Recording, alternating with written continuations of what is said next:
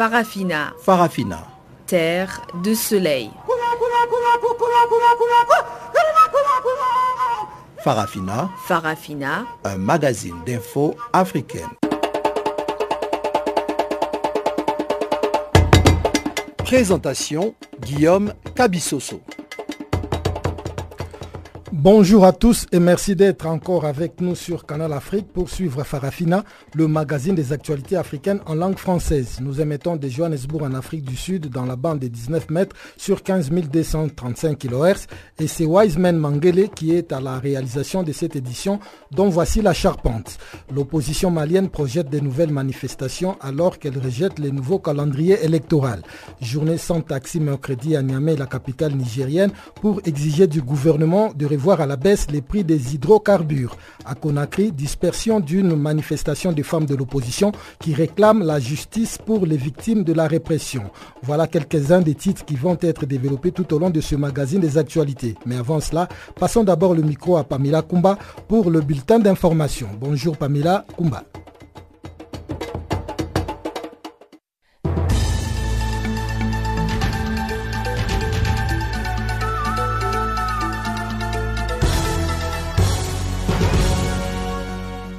Merci Guillaume et bonjour à tous.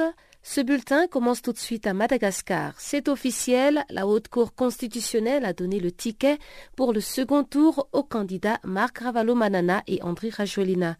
Ce dernier est arrivé en tête avec 39,23% des suffrages exprimés, devant Marc Ravalo-Manana 35,35% selon les chiffres publiés donc par la Haute Cour constitutionnelle ce mercredi et qui ne peuvent faire l'objet d'aucun recours.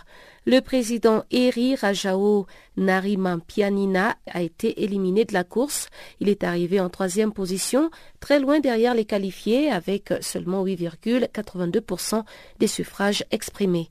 Le second tour devra départager les deux anciens présidents malgaches, Marc Ravalo-Manana et André Rajoelina, arrivés donc en tête du premier tour de la présidentielle, car aucun candidat n'a franchi la barre de 50% au premier tour de la présidentielle du 7 novembre dernier. Marc Ravalo-Manana et André Rajolina se retrouveront donc le 19 décembre pour le deuxième tour et les dés sont jetés. Le jeu des alliances politiques est officiellement ouvert. On peut donc s'attendre à la multiplication de déclarations de soutien dans les prochains jours. Le président du Nigeria, Muhammadu Buhari, a foulé ce mercredi le terrain des opérations de lutte contre Boko Haram. En effet, le président nigérian est arrivé à Maïdougouri pour présider l'ouverture de la conférence annuelle du chef d'état-major des armées dans l'état de Borno. C'est ce qu'a annoncé son porte-parole. Cette conférence du chef d'état-major des armées était initialement prévue à Benin City, dans le sud du pays, mais dans le contexte actuel d'explosion de violence, la présidence a décidé à la dernière minute de l'organiser dans la capitale régionale du nord-est du pays. Muhammadu Buhari est donc à Maïdougouri, aux avant poste de la guerre contre le groupe terroriste Boko Haram dans le nord-est du pays où les attaques d'envergure contre l'armée se sont multipliées ces derniers mois. La dernière attaque d'ampleur, le 18 novembre, à Métélé, a fait au moins 43 morts, voire même 100 selon les sources sécuritaires. Et on est dans l'attente du transfert du président gabonais Ali Bongo Ondimba à Rabat. Hospitalisé depuis le 24 octobre à Riyad, le président gabonais devrait quitter la capitale saoudienne ce mercredi pour Rabat pour poursuivre sa convalescence, selon son épouse Sylvia Bongo, mardi sur sa page Facebook. La première dame a précisé que ce transfert de Riyad à Rabat a été rendu possible grâce à l'amélioration très significative de l'état de santé de son mari. Le président Ali Bongo compte mettre à profit cette brève période de convalescence pour recouvrer ses pleines capacités physiques ainsi que pour travailler sur les dossiers les plus prioritaires du Gabon selon sa femme. À l'heure de la publication de cette nouvelle, on attendait encore le président Ali Bongo Ndimba Rabat, sûrement dans les prochaines heures. Il y sera et nous en reparlerons dans nos prochaines éditions. Dossier Maroc-Algérie, la Tunisie se propose d'assurer la médiation entre les deux voisins en organisant une réunion de consultation à huis clos entre les ministres des Affaires étrangères des cinq États maghrébins. C'est le ministre tunisien des Affaires étrangères, Kemaïs Djinaoui, qui a annoncé cette proposition lors d'une interview accordée aux médias tunisiens en ligne à Saba News. Il a précisé que les efforts se poursuivent avec les dirigeants marocains et algériens afin de réchauffer les relations et tourner la page des divergences bilatérales, arabes et régionales. Il s'agit notamment de ramener les deux pays à de meilleurs sentiments en ce qui concerne la gestion de la question sahraoui. À cet effet d'ailleurs, le roi Mohamed VI du Maroc a tendu la main à l'Algérie le 6 novembre dernier pour des discussions. Pour le ministre tunisien des Affaires étrangères, ce geste rentre dans le cadre des actions qui peuvent contribuer dans l'opérationnalisation des relations maghrébo-maghrébines au niveau bilatéral et collectif. Le Maroc et l'Algérie ne se sont pas encore prononcés sur cette proposition de médiation tunisienne. Et Togo, pour terminer, la Cour constitutionnelle a publié ce mercredi la liste définitive des candidats aux législatives du 20 décembre courant. C'était une mise à jour par rapport aux chiffres communiqués dimanche. Ils seront donc finalement 890 à concourir au nom de partis politiques ou de regroupements indépendants. L'Assemblée nationale compte 91 sièges et ces 890 candidats devront faire de leur mieux pour convaincre leur électorat. La principale coalition des 14 partis de l'opposition qui a annoncé son boycott n'y participe pas car elle exige avant tout la recomposition du bureau de la CENI, la Commission électorale nationale indépendante, qui est chargée d'organiser le scrutin et de constituer le fichier électoral. La campagne électorale va s'ouvrir le 4 décembre et se déroulera pendant deux semaines.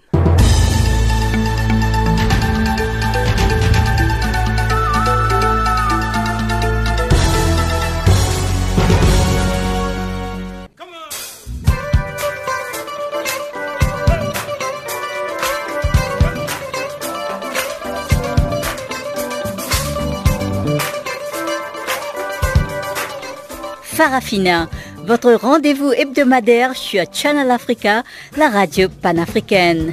Farafina, votre programme des actualités en langue française sur Channel Africa.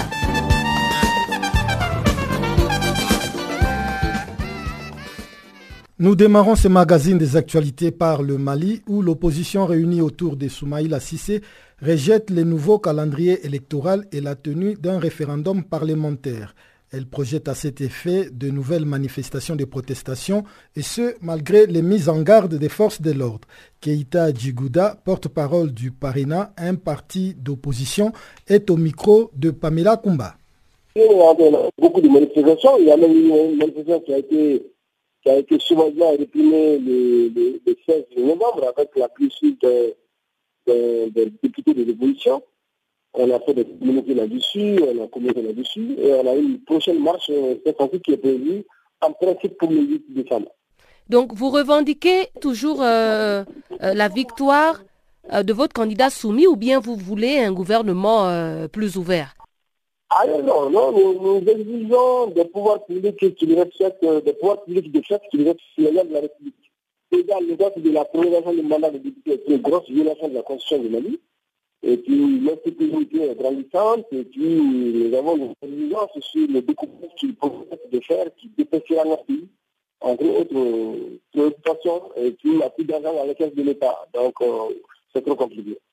Et donc vous avez décidé d'organiser des manifestations pour continuer à faire pression sur euh, le gouvernement en place?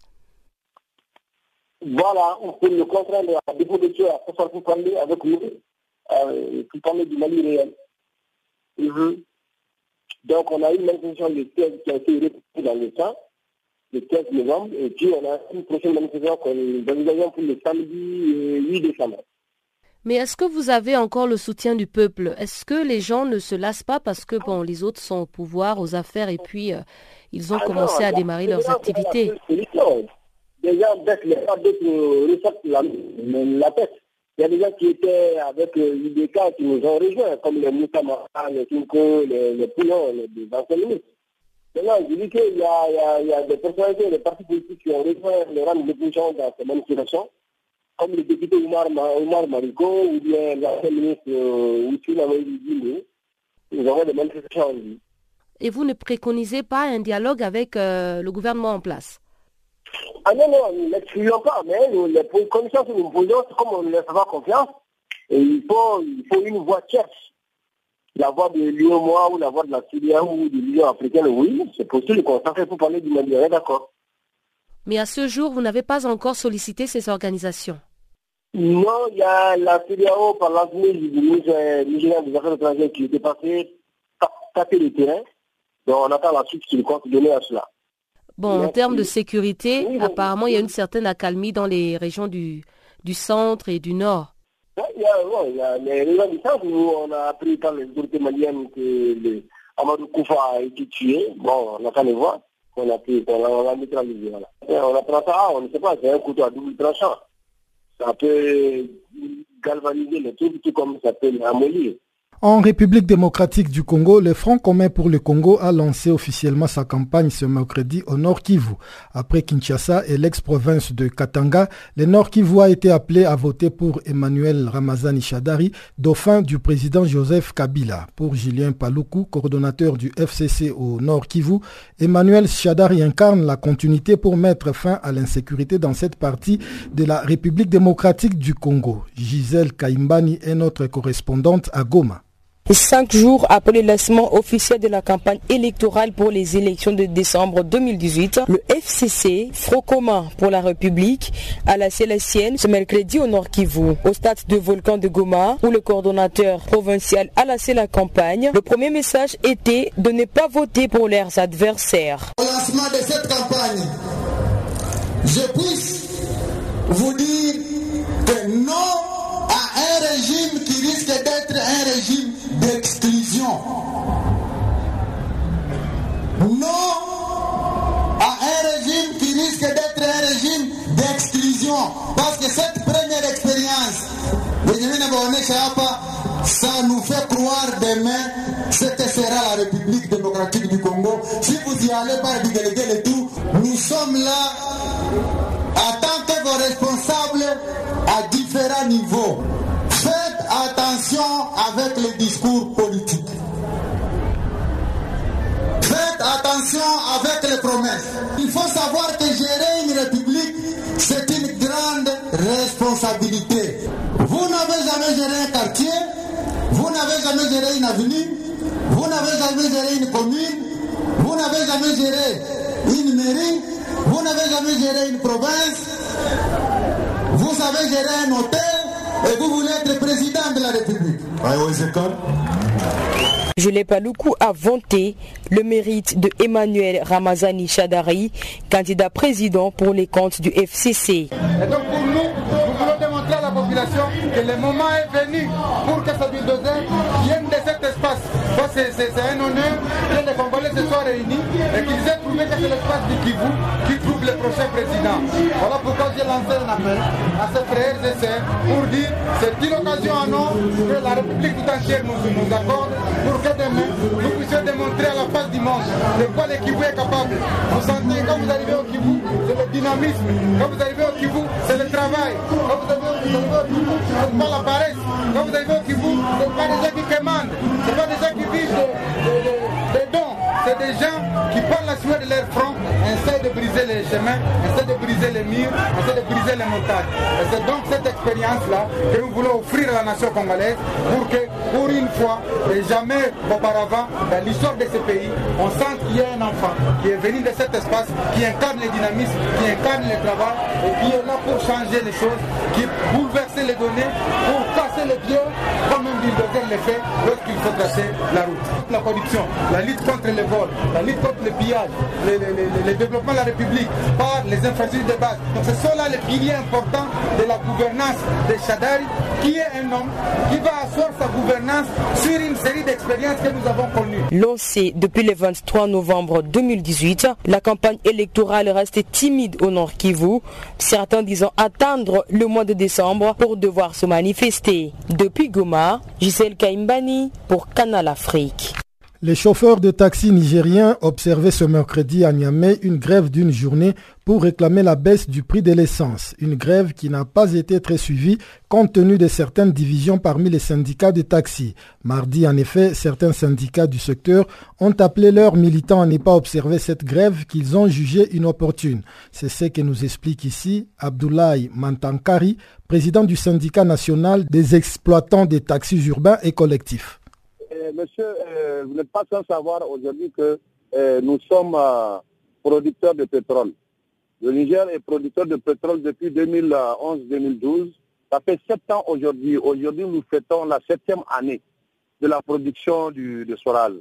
Mais euh, je ne vous cacherai, nous, on n'est pas partant de cette grève parce que nous sommes constitués de collectifs de syndicats, de collectifs de syndicats du secteur de transport du Niger, là où il y a 28 syndicats dans ce collectif. Donc au début, nous, étions partants, mais tout, tout, tout, tout dernièrement, nous avons euh, désisté. Pourquoi? Parce que nous avons des protocoles d'accord que nous avons signés avec l'État du Nigérien, Nigérien en 2012 et un protocole d'accord additionnel qu'on a signé en 2016 avec l'État du Niger. Et sans compter, en 2017, nous avons signé un protocole d'accord avec le médiateur national du Niger. Donc voilà les raisons qui nous ont poussé vraiment à désister. Donc ce qui fait que la grève n'a pas du tout euh, vraiment fonctionné. Et donc euh, je crois que les gens sont actuellement en train de travailler et vaquer à leurs préoccupations selon le syndicat national des conducteurs des taxis, cette grève a été suivie à 80% sur l'ensemble du territoire nigérien. Vraiment, monsieur Guillaume, je peux vous dire le contraire, que ce n'est pas vrai. Et vous allez peut-être euh, contacter nos, vos, confrères qui sont ici au Niger, et les gens qui sont sur le terrain, donc ils vont vous dire que ça n'a pas marché du tout. Parce que avant, deux jours avant le, truc, on ne s'est pas entendu. Il n'est pas venu vers nous parce que nous, nous gérons 28 euh, syndicats du, secteur de transport, alors qu'eux, ils sont trois syndicats seulement du, du, secteur de transport. Donc on a voulu gérer ça ensemble, mais ils ont refusé. Ils ont fait à leur, euh, à leur tête. Donc on les a montré qu'on est les plus forts ici, quoi, au Niger. Et qu'est-ce qui vous a finalement divisé? Sur quoi vous n'êtes pas entendu avec d'autres syndicats? Et ce qui a fait que nous ne sommes pas entendus, c'est que je vous ai expliqué qu'on avait des protocoles d'accord eh, depuis 2012 et un protocole d'accord additionnel en 2016, sans compter le protocole d'accord qu'on avait signé avec le, médiateur de la République du Niger. Donc on avait adressé des, lettres à la présidence et au, Premier ministre à l'Assemblée nationale. Nous attendons d'abord le 1er janvier pour pouvoir vraiment réagir. Donc ils sont partis vite au besoin, ils ont voulu vraiment le faire aujourd'hui. Vous pouvez nous résumer un peu l'essentiel de ces accords que vous avez signés avec euh, le médiateur de la République? C'était le même protocole de 2012 et 2016 additionnel qu'on avait repris euh, avec euh, le, médiateur de la République du Niger. C'était l'essence, les tracasseries routières, la réparation des voies dégradées et l'allègement des, prix de, tout, tout ce qui est papier que nous prenons euh, pour nos véhicules. Donc il y avait beaucoup de choses, il y avait à peu près 12 à 13 points. Et tous ces points-là ont été déjà regardés avec l'État nigérien. Il restait sûrement l'essence.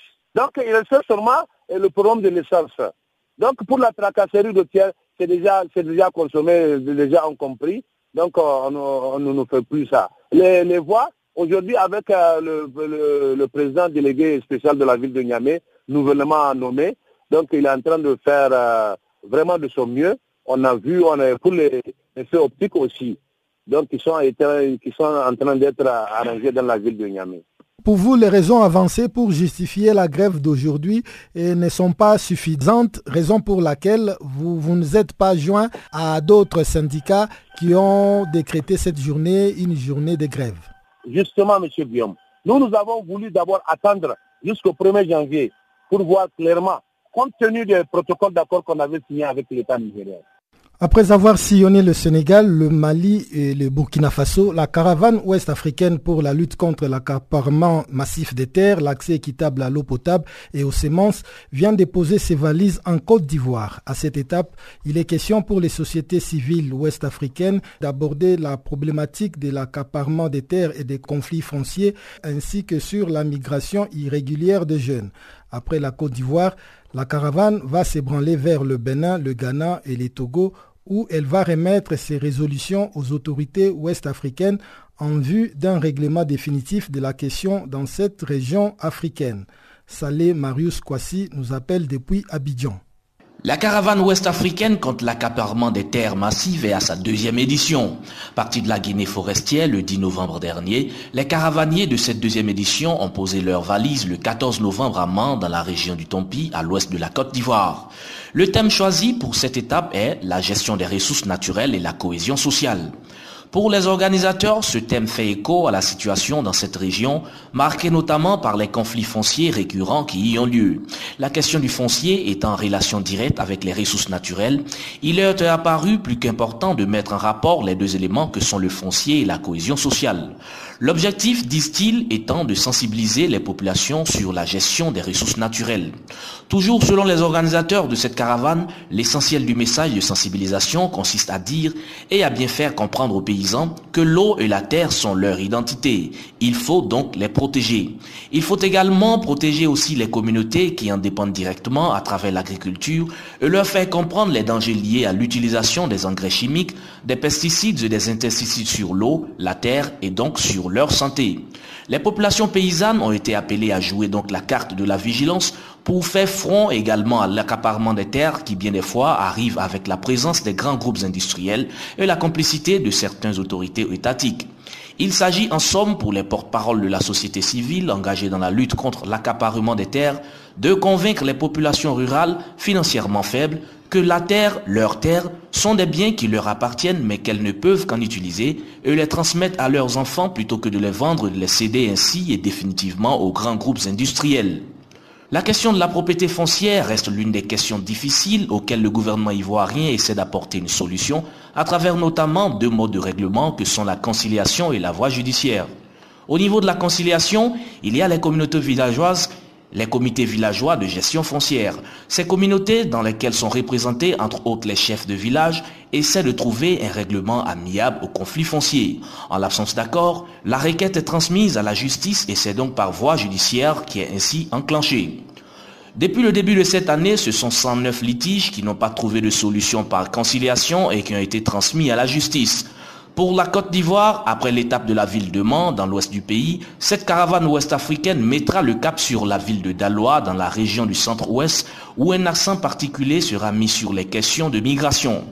Des questions qui, ces dernières semaines, ont connu beaucoup, beaucoup d'attraction avec la montée notamment des chiffres en ce qui concerne les migrations régulières et risquées des jeunes vers l'Occident en quête d'un avenir meilleur.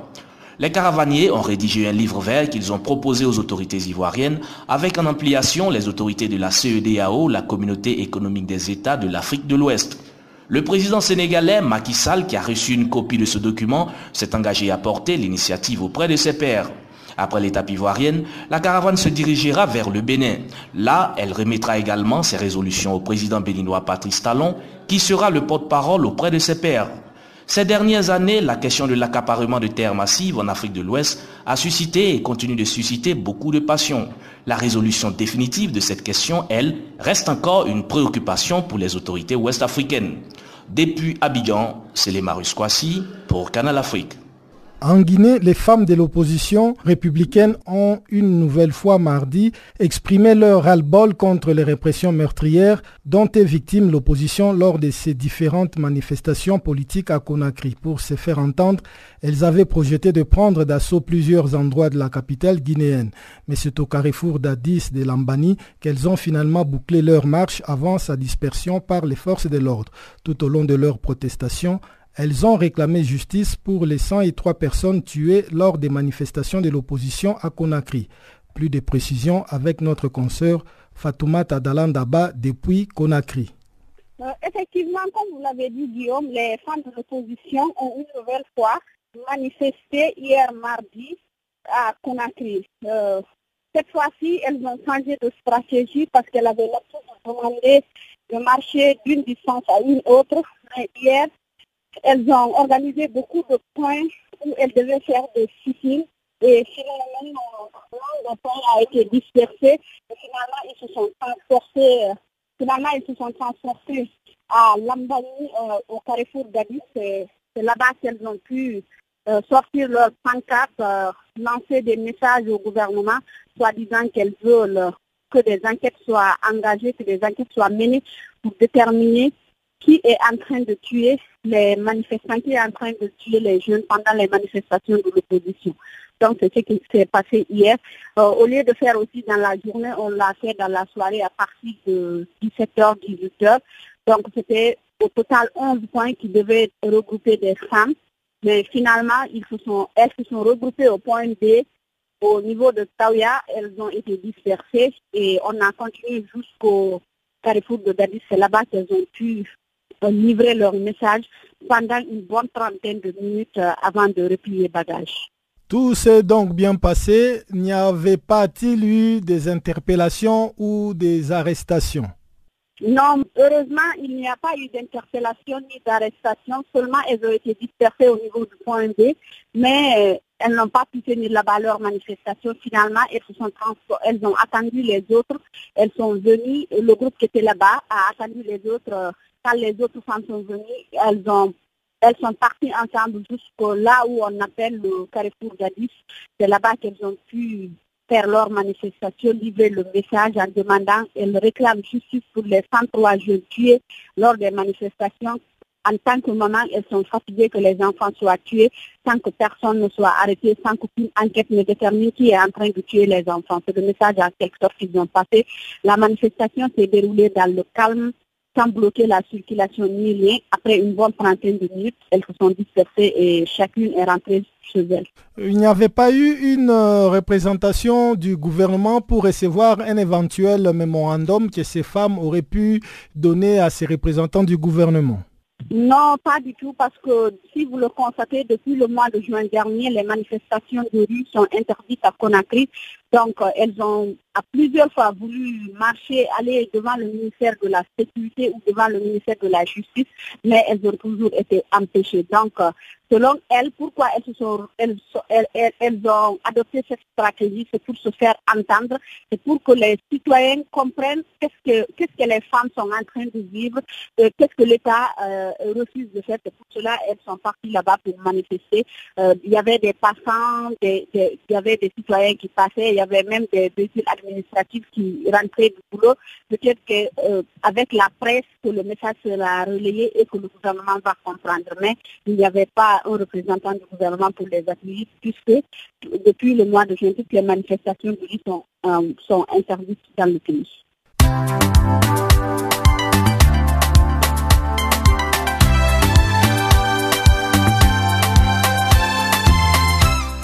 Farafina, Farafina.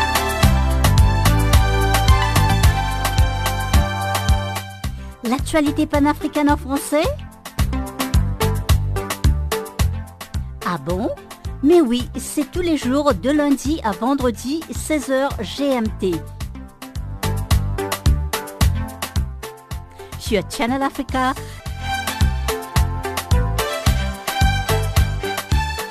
Et n'oubliez surtout pas de tweeter French Farafina.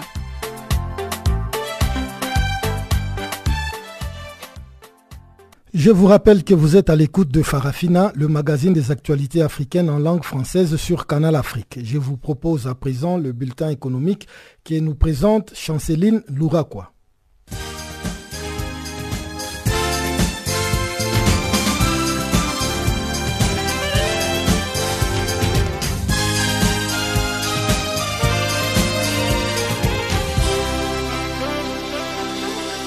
Bonjour, chers auditeurs de Channel Africa. Le Premier ministre Gon Koulibaly a présidé mardi la signature de deux conventions dans le cadre du CDD, contrat des désendettements et du développement noué avec la France. La première convention est un avenant du deuxième CDD qui permet le réaménagement budgétaire de certains projets. Et les seconds, qui résultent de la première, a porté sur un appui budgétaire de 25 milliards de francs CFA, soit 38 millions d'euros octroyé au titre de l'année 2018 au gouvernement ivoirien. Le CDD est un mécanisme de reconversion de la dette française en projet de développement. Rappelons que le deuxième CDD entre la Côte d'Ivoire et la France a été signé en décembre 2014 et porte sur un volume de 738 milliards de francs CFA, soit 1,12 milliard d'euros couvrant la période allant de 2014 jusqu'en 2020. Les premiers forums d'affaires Maroc-Nigeria s'étiendra le 5 et 6 décembre prochain à Agadir. L'événement réunira des représentants gouvernementaux et régionaux, des acteurs de la société civile, des entrepreneurs, ainsi que des experts marocains et nigériens en vue de renforcer le lien entre les deux pays. Cette première édition vise à promouvoir l'entrepreneuriat dans le secteur de la pêche, de l'aquaculture et des affaires maritimes, de même que la consolidation de liens entre les entreprises. C'est le fruit de l'entente entre la Fédération marocaine des industries des transformations et des valorisations des produits de la pêche et l'Association marocaine des exportateurs en collaboration avec l'entreprise nigériane Reflash. Rendons-nous maintenant au Rwanda. Rwanda Air va lancer, à compter du 2 avril 2019, des nouvelles liaisons vers Johannesburg en Afrique du Sud et Addis Abeba en Éthiopie. D'après la presse locale, la compagnie nationale rwandaise qui dessert actuellement la capitale sud-africaine depuis Lusaka et Cape Town via Harare va effectuer deux rotations quotidienne entre Kigali et Johannesburg par les vols WB100D, W106 et W107. Quant au ciel éthiopien, Rwandair va assurer ses dessertes via les vols W430 et W431. Elle vient ainsi concurrencer la géante éthiopienne Airline. Notons que la compagnie nationale rwandaise va également proposer un service régulier vers Tel Aviv en Israël dès l'année prochaine. Elle projette également de même rallier New York City et Conakry ainsi que Guangzhou en Chine. La Banque africaine de développement octroie 100 millions d'euros au Gabon pour consolider les réformes économiques. Cette enveloppe devra contribuer à rétablir l'équilibre des finances en ramenant les déficits budgétaires à 0,5% du produit intérieur brut en 2018 pour atteindre un solde excédentaire en 2019.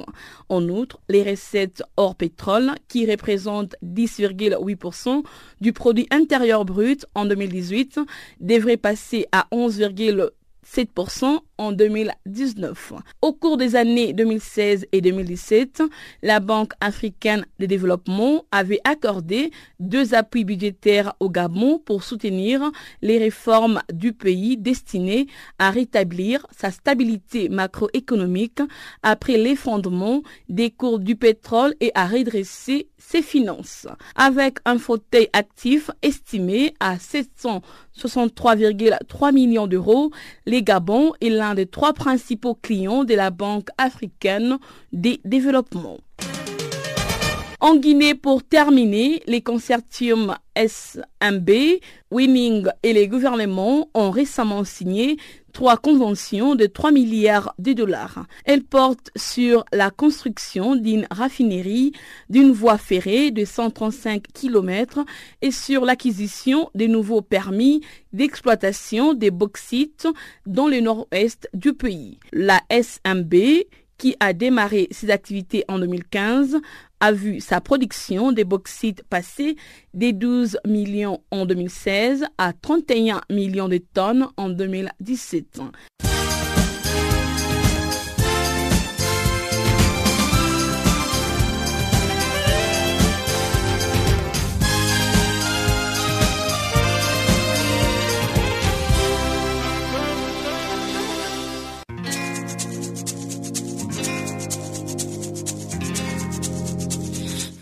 Écoutez Farafina, un programme en français sur Canal Afrique émettant de Johannesburg.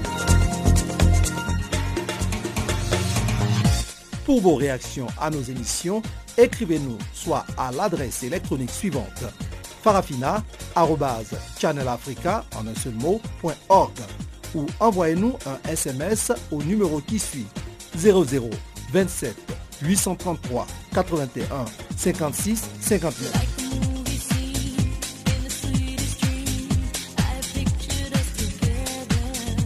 Notre adresse électronique farafina channelafrica en un seul ou par SMS 0027 833 81 56 59.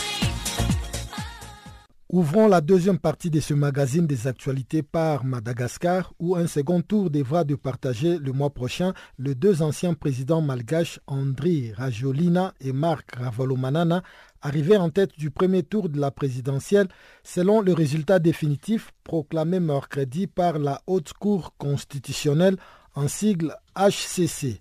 Aucun des 36 candidats en lice le 7 novembre dernier n'avait obtenu les 50% des voix requis pour être élu dès le premier tour. Andri Rajolina est arrivé en tête avec 39,23% des suffrages devant Marc Ravalomanana 35,35% selon les chiffres publiés par la HCC et qui ne peuvent faire l'objet d'aucun recours. Les deux hommes se retrouveront donc pour un second tour le 19 décembre prochain. Un autre ancien président, Hari Rajonarimanpianina, est éliminé. Il arrive en troisième place, très loin derrière le qualifié, en obtenant 8,82% de voix. La Haute Cour constitutionnelle malgache a par ailleurs annoncé lors d'une conférence de presse à Antananarivo avoir rejeté toutes les requêtes déposées par différents candidats, notamment la demande d'Eri Rajoanarimanpianina d'annulation du premier tour. Le second tour opposera les deux principaux acteurs de la crise politique qui avait secoué Madagascar en 2009. Après plusieurs mois de manifestations et une centaine de morts, Marc Ravalomanana, alors président, avait été contraint à la démission et l'armée avait confié le pouvoir au jeune opposant Rajolina. Ces derniers étaient restés au pouvoir jusqu'en 2014. C'est la première fois cette année que les deux hommes s'affrontent dans les urnes. La campagne pour le premier tour a été calme et aucun incident n'a été signalé les jours du vote. Madagascar a basculé dans des violences politiques meurtrières en 2009 lorsque Marc Ravalomanana, le président démocratiquement élu à l'époque, a été destitué par Harry Rajolina lors d'un coup d'État soutenu par les militaires. Les deux hommes se sont vus interdire de participer aux élections sur l'île de l'océan Indien en 2013. Tant Gabonais Ali Bongo Undimba va passer sa convalescence à Rabat au Maroc au lieu de Londres au Royaume-Uni. Selon Guy Bertrand Mapangou, ministre d'État chargé de la communication et porte-parole du gouvernement, le médecin du chef de l'État aura à déterminer à quel moment Ali Bongo peut normalement reprendre le travail. Suivant le propos de Guy Bertrand, ministre d'État chargé de la communication porte-parole du gouvernement gabonais, au micro de Chanceline Louraquois. Euh, en effet, je, confirme, hein, je confirme que le président Ali Bongo euh, quittera Riyad euh, aujourd'hui, mercredi, pour se rendre à Rabat au Maroc, où il va poursuivre sa convalescence et son repos médical. Je rappelle que vous êtes euh, porte-parole du gouvernement. Euh, dites-nous un peu, de quoi souffrait-il exactement? Bah écoutez, de Libreville, je ne peux pas vous dire de quoi souffrait-il euh, exactement, puisque vous avez suivi toutes les informations relayées par le porte-parole de la présidence gabonaise.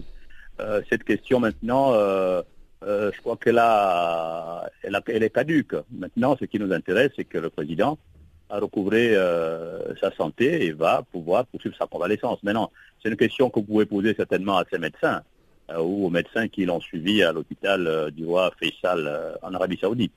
Semble-t-il qu'une liste hyper restreinte de quatre proches collaborateurs seront également à Rabat. vous vous rendez aussi au Maroc? Pour l'instant, on ne sait pas qui va à Rabat. C'est à la demande du, du président Ali Bongo Ondimba lui-même qui définira quelles sont les personnalités qui se rendront à Rabat euh, pour travailler euh, sur les dossiers qui paraissent euh, à ses yeux urgents pour le, pour le Gabon. Pour l'instant, nous ne connaissons pas qui partira et qui ne partira pas. En tout cas, il y aura certainement des membres du gouvernement et des personnalités de la présidence, des personnalités de son cabinet. Ne pensez-vous pas que c'est très tôt pour le chef de l'État, Ali Bongo, de s'accumuler de responsabilités politiques? Oui, peut-être du point de vue euh, médical, parce que quand on, a, on est en convalescence, euh, il faut se, se prémunir de, certaines, de certaines charges. Et si c'est à sa demande, de toute façon, tout se fera à sa demande, hein, puisqu'il est en état euh, de pouvoir demander s'il veut travailler sur un, dossier ou, un autre dossier. Donc c'est lui qui voit et ce sera à sa demande uniquement que ces personnalités se rendront au Maroc. Parlons un peu de l'alinéa 13 qui a été ajouté à la Constitution. Le chef de l'État est au courant, j'espère. La semaine dernière, la société civile will a exigé la démission de Madame Marie-Madeleine Mborantou de la présidence de la Cour constitutionnelle. Que va-t-il se passer maintenant puisque le chef de l'État est prêt à reprendre le travail? Euh, Si le président a toutes ses facultés et a même de reprendre euh, le travail, pourquoi allons-nous à nouveau euh, pérorer sur l'article 13 qui ne parle que de la vacance? Pour l'instant, madame, il n'y a pas de vacances parce que le chef de l'État est à même de traiter des dossiers de l'avenir du Gabon et des dossiers urgents du Gabon. Satisfaction du, gouvernement de, de, voir le président recouvrer sa santé. Pour l'instant, il est en convalescence et nous espérons que dans les prochains jours, euh, puisqu'il a retrouvé ses automatismes habituels et qu'il se sent mieux, ben, les médecins et lui-même détermineront à quel moment il reprendra du service. Et le gouvernement euh, a été heureux d'annoncer euh, au peuple gabonais, aux Gabonaises et aux Gabonais que le président quitte Riyad pour se rendre à Rabat aux côtés de sa famille, de, de, son frère, le roi Mohamed VI. Et nous espérons que cette convalescence se passera dans des bonnes conditions. L'Organisation des Nations Unies pour l'alimentation et l'agriculture, la ville de Mantoue, les Politecnico di Milano et la Société italienne de sylviculture et d'écologie forestière ont organisé le premier forum mondial sur les forêts urbaines. Ouvert ce mercredi à Mantova en Italie, ce forum se tient sous le thème Changer la nature des villes, les rôles de la foresterie urbaine pour un avenir vert, plus sain et plus heureux un des participants, Simone Borelli, officier à la foresterie chargé des forêts urbains à la FAO, a été joint par Pamela Kumba. Oui, l'important seulement, c'est de euh, mettre dans la même salle, dans le même endroit, euh, des différents experts euh, qui s'occupent des choses, des aspects différents de la gestion des villes. Donc, on a ici, on a des forestiers, on a des experts d'architecture, de planification urbaine, bien sûr des experts des thèmes des centres différentes euh, parties prenantes pour euh, construire des villes euh, futures qui sont plus, et plus est, bon, on est en train de chercher des recettes, des solutions qu'on peut partager avec les différentes villes pour vraiment faire un effort pour être vraiment des villes à mesure des citoyens. Et quel serait justement le rôle que pourrait jouer la foresterie urbaine afin de pouvoir avoir ces, villes saines, euh, ces villes euh, sans pollution Oui, euh, ben, dans certains côtés, d'un premier côté, certainement, vous savez, avec le changement climatique, toutes les villes sont en train de se forêts urbaines, les arbres, surtout dans la ville, peuvent jouer un rôle important pour baisser les températures avec certainement l'ombre. Donc, ça, déjà, c'est un premier pas pour donner un, niveau de santé meilleur pour les gens. En plus, euh, les arbres euh, bien placés peuvent euh, réduire la consommation d'air conditionné, par exemple, parce qu'il y a moins de chaleur et donc l'air conditionné, disons, la séquestration de carbone, donc les arbres absorbent le carbone et les, blocs. Et les arbres aussi peuvent réduire la pollution en absorbant des, polluants comme la, les, je en c'est les NO2, les SO2, c'est les anhydrides d'azote, je pense, anhydrides sulfuriques. Vraiment, les arbres peuvent jouer de différents rôles dans l'amélioration de la santé humaine et du bien-être des gens euh, dans les villes. Alors dans le thème, on a aussi vu qu'il y a une partie qui s'adresse euh, particulièrement aux villes durables. Euh, comment est-ce que ces villes pourront atténuer et, s'adapter au changement climatique? Je pense que le premier pas pour les villes, c'est surtout dans la phase de planification urbaine, et euh, tous les différents aspects euh, reliés à l'environnement. Donc, euh, malheureusement, vraiment, la, réalité actuelle, c'est que dans les villes urbaines, ne communiquent pas trop avec la partie environnementale. Je pense vraiment le premier pas pour essayer de faire ça. Et là, après, cette première pas importante, certainement, il faudra aussi vraiment pousser beaucoup sur l'exploration des zones urbaines marginales et, les utiliser pour euh, la création des parcs, des espaces verts où les citoyens, les gens euh, peuvent disons, vraiment profiter de tous les avantages des arbres. Et là, certainement, il faut une volonté politique afin que les gens, vraiment les, villes, puissent investir dans la forêt urbaine, dans les arbres dans la ville.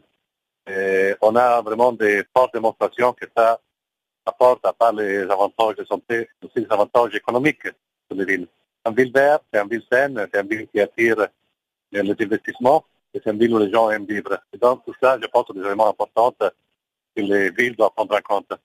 L'ONU-SIDA appelle à redoubler d'efforts pour atteindre le 9,4 millions de personnes vivant avec les VIH qui ne savent pas qu'elles vivent avec le virus. Le nouveau rapport de l'ONU-SIDA montre qu'une intensification des efforts de dépistage et de traitement du VIH touche plus de personnes vivant avec le VIH. En 2017, les trois quarts des personnes vivant avec le VIH connaissaient leur statut sérologique contre seulement deux tiers en 2015, suivant les explications de Peter Guis, directeur du département information stratégique et évaluation à l'ONU-SIDA, au micro de Sarah Mbengue. Bien sûr que tout au début de l'épidémie, quand elle a été reconnue, nous avons eu, euh, comment dire, une crise de santé publique et aussi euh, de la société plus large. Et donc, euh, il y a eu, à cause de cela, beaucoup de nouvelles institutions qui ont été créées. Par exemple, le, le Fonds mondial contre le sida, tuberculose et la malaria a été créé en fait en réponse à la reconnaissance de la crise que constitue l'épidémie du sida. Et donc, euh, les premières années, il y a eu croissance en fait de mortalité et de nouvelles infections, mais depuis un certain temps, nous voyons une diminution de la mortalité due au sida et aussi une diminution du nombre de nouvelles infections avec le VIH. Et donc, nous, pensons que c'est une bonne évolution, même si euh, nous aimerions voir qu'il y a réduction soit plus rapide, bien sûr, tant pour la mortalité que pour les nouvelles infections. En parlant de date et en restant dans les chiffres, est-ce qu'on peut fixer des objectifs pour les 30 prochaines années? Oui, nous, en fait, nous avons pour euh, la lutte contre le sida, nous avons des, des cibles qui sont fixées euh, d'une part à l'année 2020 euh, et d'autre part l'année 2030. Et donc pour 2020, il y a beaucoup de cibles programmatiques qui sont fixées, y compris la cible 90-90-90, qui veut dire que 90% des personnes vivant avec le VIH connaissent leur statut. De ceux qui connaissent leur statut, 90% connaissent euh, ou sont sous traitement et des personnes qui sont sous traitement, 90% ont une charge virale supprimée. Et donc, le fait d'avoir une charge virale supprimée veut dire que, d'une part, on est en bonne santé, d'autre part, on ne risque pas de, transmettre le virus. Et donc, euh, il y a d'autres euh, cibles aussi qui touchent à la prévention du VIH, qui sont aussi pour l'année 2020. Ensuite, nous avons l'année 2030 où euh, nous avons l'objectif d'en finir avec l'épidémie du sida. Et nous avons pris ça comme une réduction de 90% de l'incidence et aussi euh, de la survenue de mortalité due au sida. Et donc ça reste quelque chose d'important pour nous, mais aussi pour euh, tous les pays qui sont touchés par le sida. Avec le rapport qui sort aujourd'hui, quel est le message principal? Bon, le rapport d'aujourd'hui, il touche euh, sur euh, les programmes de, dépistage d'une part et aussi les programmes qui visent à, faire plus utiliser le test pour la, euh, suppression virale. Et donc, d'une part, nous, reconnaissons qu'aujourd'hui, à peu près trois quarts des personnes qui vivent avec le VIH connaissent leur statut. Et donc, il reste un quart des personnes qui ne sont pas diagnostiquées. Donc, euh, nous mettons l'accent sur des, approches nouvelles qui permettent aussi de faire le test euh, soi-même à la maison ou aussi qui euh, s'appuient sur des personnes dans la communauté qui peuvent amener un test chez des personnes qui en auraient besoin. Et aussi, le le rapport touche aussi euh, au test pour la charge virale, qui est quelque chose d'important pour, euh, disons, pour suivre le traitement, pour savoir que le traitement, effectivement, il est efficace. Et donc, actuellement, euh, il y a beaucoup d'évolutions dans ce domaine, mais il reste, il n'y a pas une couverture totale aujourd'hui du test pour la, suppression du, virus. Et donc, nous pensons de nouveau qu'il y a des, des approches technologiques, mais aussi de communautés qui permettent d'avancer dans ce sens.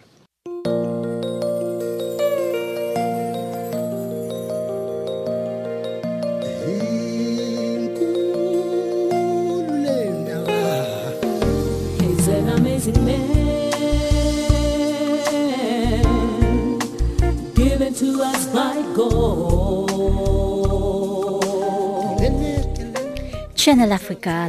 Écrivez-nous sur notre page Facebook Channel Africa. Faites-nous des tweets French Farafina ou bien Channel Africa 1.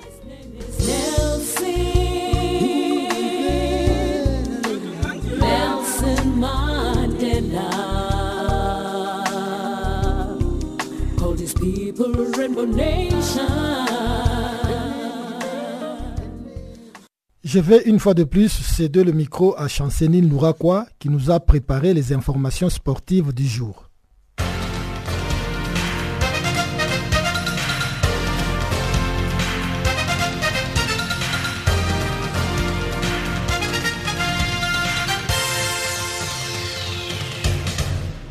Bonjour à tous et à toutes.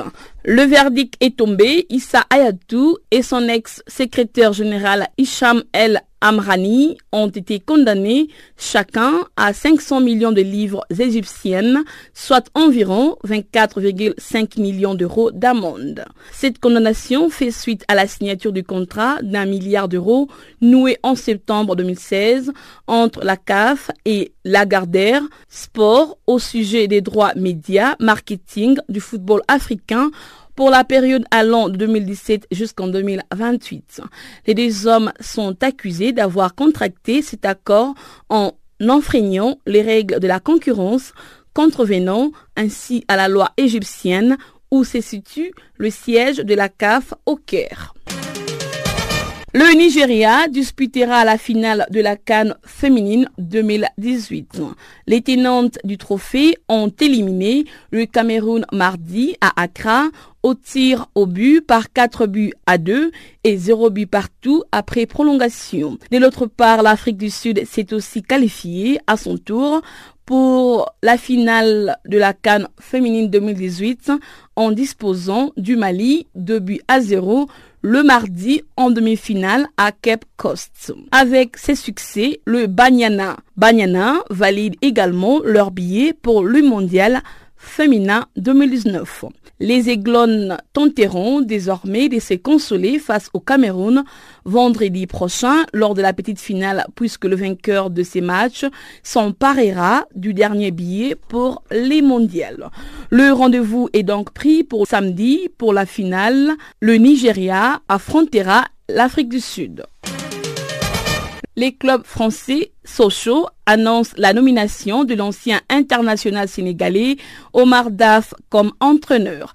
Il a déjà dirigé sa première séance. Omar Daf, âgé de 41 ans, a disputé 14 saisons avec l'équipe première socialienne avant de devenir entraîneur. Il a été adjoint d'Olivier Echouafni et d'Albert Cartier tout en assurant deux intérims comme co-entraîneur en 2013 et en 2015. L'international sénégalais à 87 reprises et quart de finaliste de la Coupe du Monde 2002, Omar Daf figurait dans le staff technique des Lions de la Teranga lors de la dernière Coupe du Monde.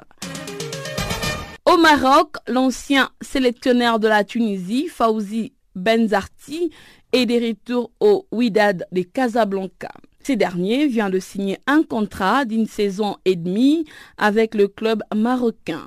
Contacté par plusieurs clubs, dont Al-Ali et l'étoile sportive du Sahel, Fauzi Ben Zarti a décliné toutes les propositions, préférant un retour au Widad pour reprendre les fils de l'aventure qu'il avait commencé en janvier dernier. Le technicien tunisien vient succéder à René Girard, limogé par la direction du club casablancais. Rappelons que Fauzi Benzarti a déjà entraîné le club marocain pour quelques mois en 2018.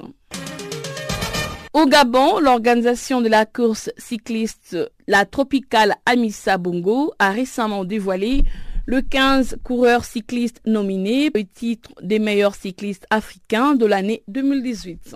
Parmi eux, aucun coureur gabonais, mais trois Rwandais, trois Érythréens et trois Sud-Africains.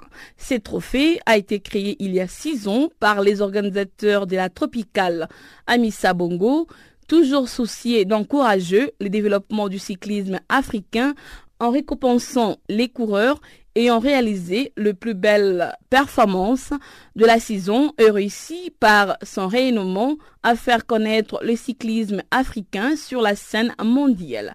Le jury de ces trophées est présidé par l'ancien quintuple, vainqueur du Tour de France, Bernard Hilnot, et est composé des directeurs sportifs, d'entraîneurs, des dirigeants, des coureurs africains, des journalistes africains et européens. Les prochains nominés, qui sera désigné le 21 décembre prochain, succédera à Nathanaël Berhan, Louis Menji, Mekseb Debsaye, Daniel Tekle Aymano et Tesfom Ukuba Mariam.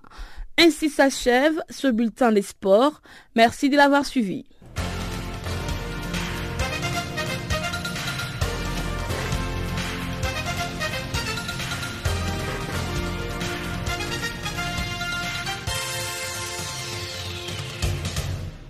Voilà qui met un point final à ce magazine des actualités. Merci de votre aimable fidélité.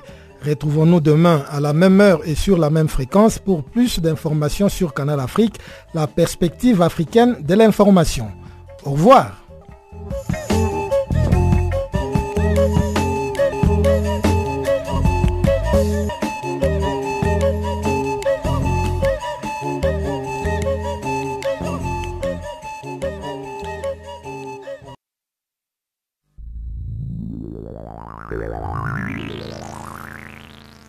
I see a strong and a beautiful tree. From Africa. I see a shady and a fruitful tree. From Africa. Standing in the middle of our world, protecting and uniting us.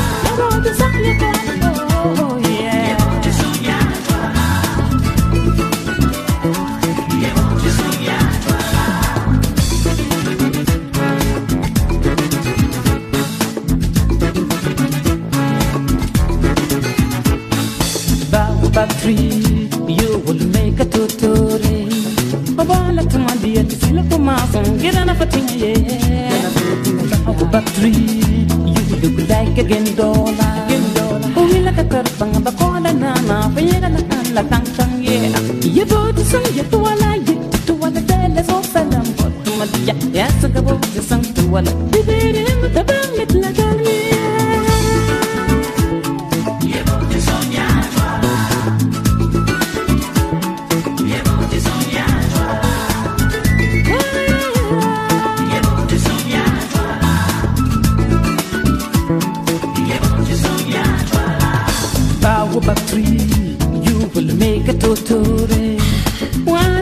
lầm cái ta bây giờ về chỉ sẽ đi nhà qua yêu vợ thì sang về tua la về tua la đen đã số sa lầm. Bộ mà đi nhà sang cái vợ thì sang tua la. Đi đi đi đã bên